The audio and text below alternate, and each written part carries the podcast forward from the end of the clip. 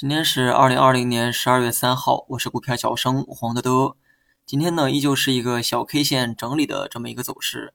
这其中呢，创业板有较为不错的表现，因为呢，医药医疗板块呢处于超跌反弹的一个阶段。那么医药的权重呢，带动了创业板的强势。如果从这个技术面来看，创业板下方的这个支撑呢，也的确啊最为牢固。毕竟三条均线金叉形成的支撑呢，不容小觑。上证呢相对弱势，一方面呢是因为这个金融股啊热情呢有所减弱，那么另一方面呢也存在高位整理的一个需求，毕竟前期高点啊仍没有这个有效的突破。那么先来说一说大盘的整体趋势，从五日线到六十日线呢彼此不相交，而且每条均线呢都呈现向上发散的一个趋势，那么这个是比较标准的多头排列形态。趋势这个东西啊成型呢比较困难，但一旦成型呢想走坏啊也很困难。既然大盘的技术面保持着多头的趋势，至少说明未来的走势呢始终可以乐观的去预期。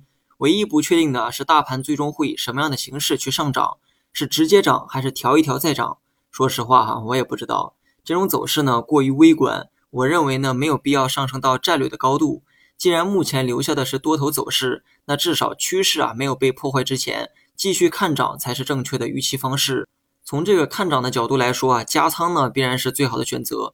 但我呢就怕有些人呢把这个周期啊分得太细，万一呢短期有一次下调，估计啊他也没有耐心啊继续拿下去。如果呢你是属于这类人，那就等出现明显的回调的时候啊再去加仓。这么做的优点啊是安全，缺点呢是可能踏空。今天的大盘呢最多只回撤到了五日线，说明这个调整的力度啊还是比较适中。目前大盘的节奏呢还是跟着大金融啊在走。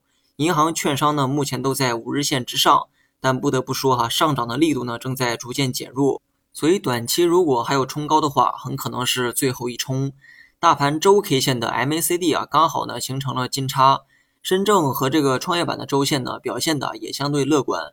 明天呢是本周的最后一天，只要明天不是暴跌，那么周线走势啊就能收一个不错的形态。至于短期怎么波动呢，没有必要太在意，即便说有下调呢也不要紧。之前呢说过哈，如果大盘能回调到这个十日线附近，我认为啊反倒是加仓的一个机会，所以呢多一点耐心，我相信啊还会有上涨出现。好了，以上全部内容，下期同一时间再见。